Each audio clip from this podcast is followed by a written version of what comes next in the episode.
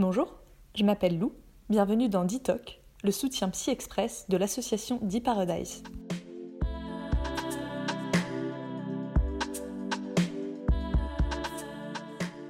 Dans ce podcast, nous traitons de problématiques de santé mentale grâce aux témoignages de professionnels d'horizons très variés. Notre objectif est de te donner de nombreuses clés pratiques pour surmonter de manière autonome les difficultés que tu peux rencontrer.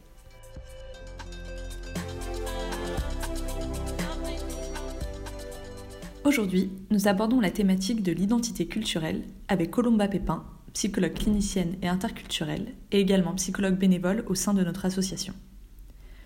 Lorsqu'elle ouvre son premier livre de psychologie à 14 ans, Colomba réalise qu'elle sait ce qu'elle veut faire de sa vie. C'est bien plus tard, au cours de ses études, qu'elle découvre l'interculturel, à un moment où elle ne se reconnaissait plus vraiment dans cette discipline.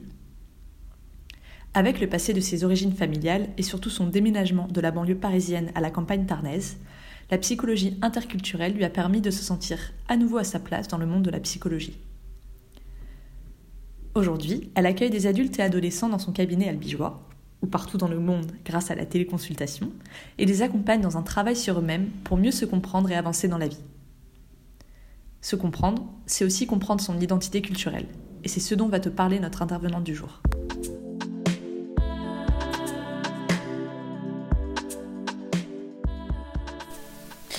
Bonjour à toutes, bonjour à tous. Aujourd'hui, dans ce podcast d'e-talk, on va parler ensemble d'identité culturelle. Je vais vous expliquer ce que c'est que l'identité culturelle, euh, comment finalement mieux la comprendre euh, et travailler dessus, et je vous donnerai quelques petites pistes et ou conseils pour vous questionner et mieux apprendre à connaître votre identité culturelle. Mais tout d'abord, je vais me présenter. Donc je suis Colomba Pépin Fontaine de Bonnerive, psychologue interculturelle et clinicienne. Je suis psychologue installée en libéral. J'ai donc un cabinet où je reçois des adolescents et adolescentes ainsi que des adultes situés dans le sud de la France. J'ai également un cabinet en ligne à destination d'un public adolescent et adulte, euh, plutôt expatrié, mais pas seulement. Enfin, j'ai une activité de blog et je suis présente sur les réseaux sociaux sous le pseudo Mobilipsy où je vous parle régulièrement de psychologie et de psychologie interculturelle et comment elles peuvent nous aider à mieux nous comprendre au quotidien. Finalement, je dirais que mon travail, c'est d'accompagner chaque personne vers une meilleure connaissance et compréhension d'elle-même afin qu'elle puisse avoir accès à toutes les possibilités qui s'offrent à elle pour vivre au quotidien et affronter des situations qui sont parfois difficiles.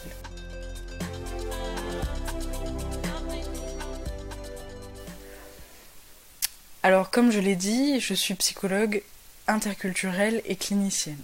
C'est quoi la psychologie clinique? La psychologie clinique, c'est une sous-discipline de, la psychologie qui s'intéresse à l'être humain d'un point de vue global. Elle s'intéresse à son histoire de vie, à ses émotions, à ses pensées, à ses relations sociales, tout ce qui constitue la personne, en fait. Elle se focalise sur sa subjectivité.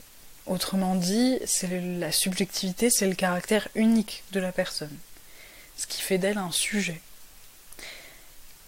Et la psychologie clinique, finalement, elle tente de comprendre les difficultés et les souffrances de la personne dans l'objectif de les faire diminuer, de leur donner du sens ou de les faire disparaître.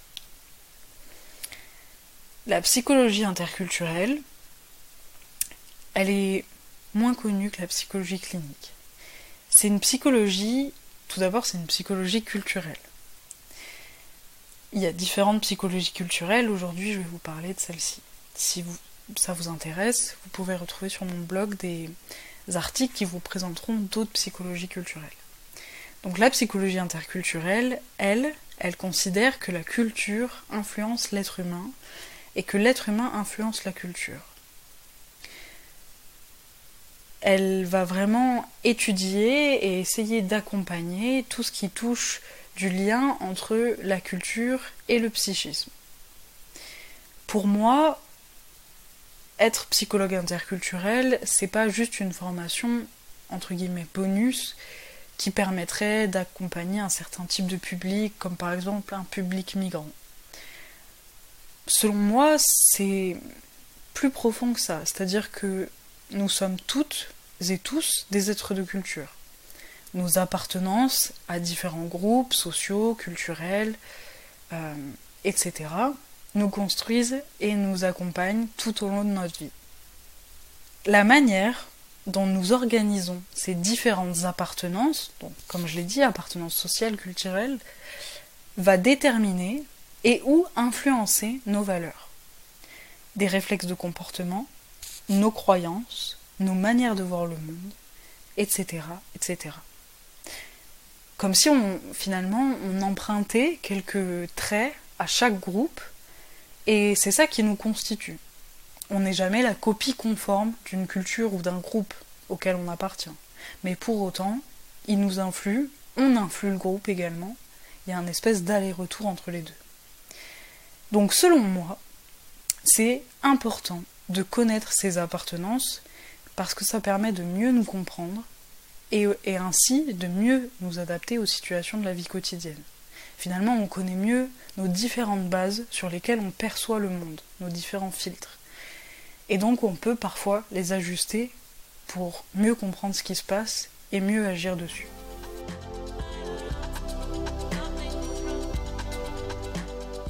Venons-en enfin à parler d'identité culturelle, mais avant ça, je vais bien sûr vous parler d'identité. L'identité, c'est un concept central en psychologie, et surtout en psychologie occidentale, euh, mais c'est aussi une notion assez complexe. Je vous propose de la comprendre sous trois points qui me semblent être les plus importants. D'abord, l'identité, c'est l'ensemble des caractéristiques qui permettent d'identifier une personne ou un animal, une chose, et de la différencier de ses semblables. Donc l'identité, c'est ce qui nous rend uniques. L'identité, c'est aussi la filiation. La filiation, autrement dit, c'est un peu de quelle origine nous venons. Par exemple, notre nom de famille, il nous rattache à une lignée à une filiation. Notre prénom, lui, il est choisi par nos parents, mais il nous rattache aussi à une filiation parce qu'il a une origine, une histoire. Enfin, l'identité, c'est aussi l'ensemble des caractéristiques qui font que nous sommes nous-mêmes. C'est un peu comme si on additionnait nos expériences et notre personnalité. L'identité, ça va être le sens que l'on donne à cette très longue addition la manière dont on articule les différents moments de notre vie est finalement comme si chaque expérience était un bout de tissu avec lequel euh, notre identité, on va tisser un fil autour de tous ces bouts de tissu pour créer un patchwork qui, sera notre identité et notre personnalité, notre histoire de vie. Autrement dit, l'identité, c'est un peu une fiction. C'est une histoire que l'on se raconte pardon, à propos de nous-mêmes.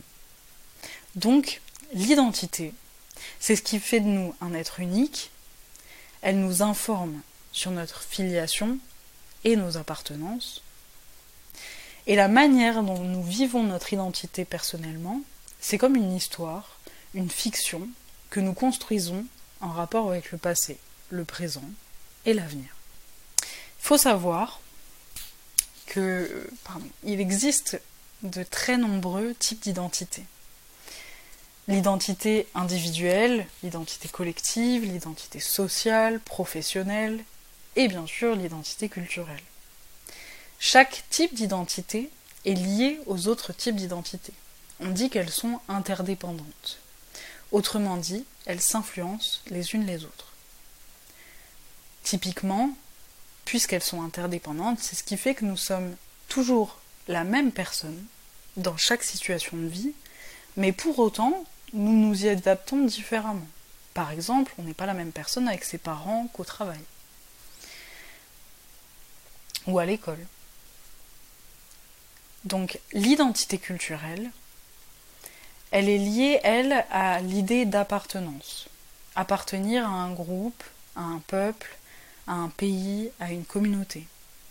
L'identité culturelle, elle est liée à notre histoire personnelle et à celle de notre famille nos origines ethniques et géographiques, mais elle est aussi liée à nos expériences de vie et à nos rencontres. En tant qu'être humain, on appartient à différents groupes, notre famille, nos amis, etc.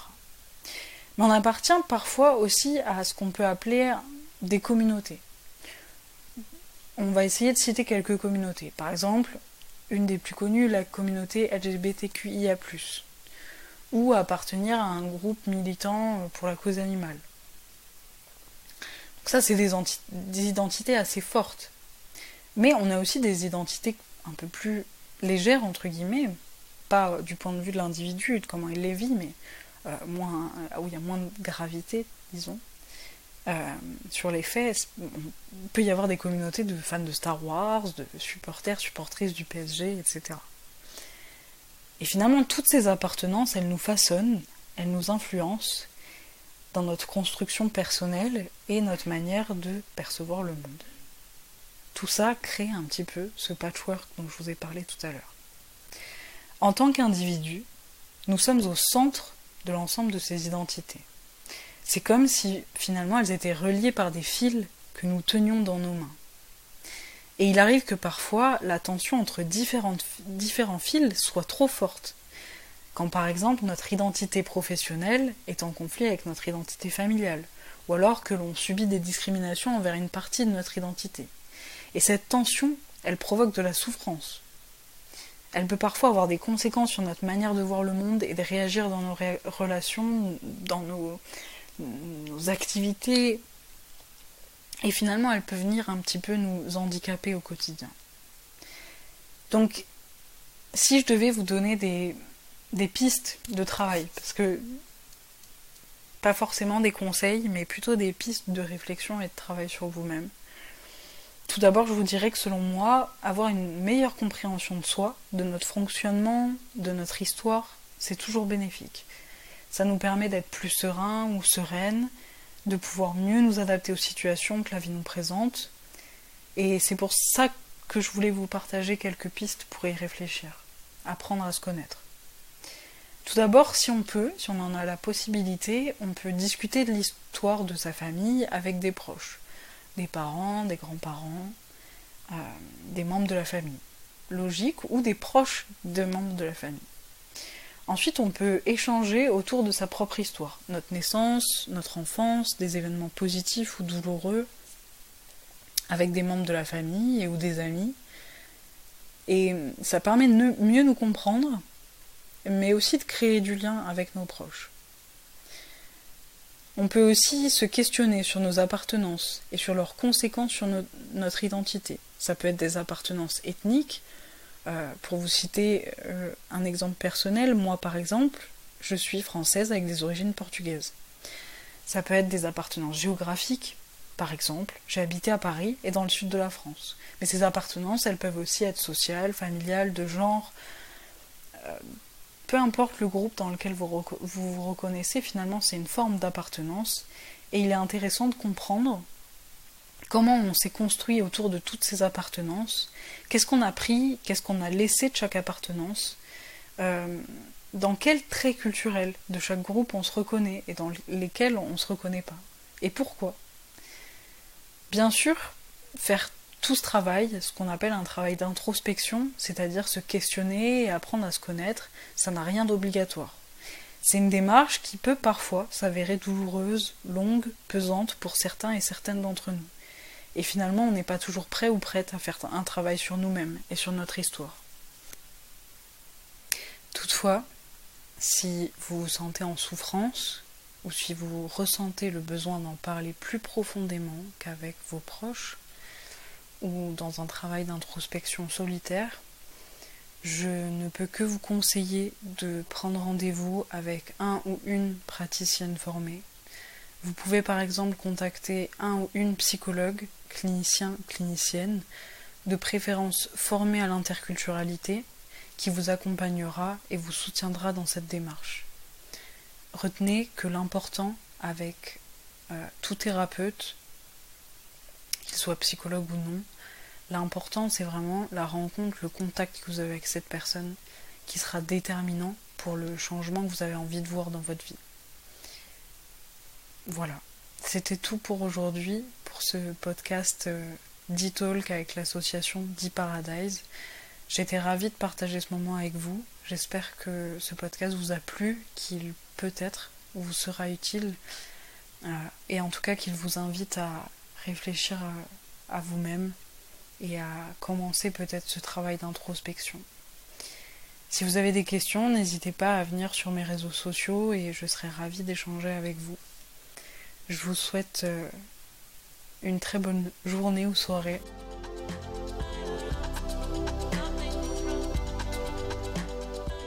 Si une phrase résume les propos de Colomba, c'est Connais-toi toi-même. Notre identité est ce qui fait de nous des êtres uniques. L'identité culturelle, elle, c'est ce qui nous rend uniques dans nos liens avec les autres. Tu peux retrouver Colomba sur son site internet mobilipsy.com ou sur son compte Instagram mobili.psy. Et un grand merci à toi Colomba pour ces précieux conseils. Retrouve-nous tous les dimanches pour un épisode d'une quinzaine de minutes avec à chaque fois un nouvel intervenant. Par ailleurs, nous proposons chaque semaine des articles traitant de la santé mentale à travers notre magazine web. Tu peux les retrouver sur notre site di-paradise.fr. Nous sommes également très actifs sur notre page Instagram d'e-paradise.fr où nous partageons des défis, conseils et témoignages en tout genre. Si tu as la moindre question, que tu as besoin de notre aide ou que tu souhaites tout simplement entrer en contact avec nous, laisse-nous un email à staff at paradisecom On te répondra avec grand plaisir. À très vite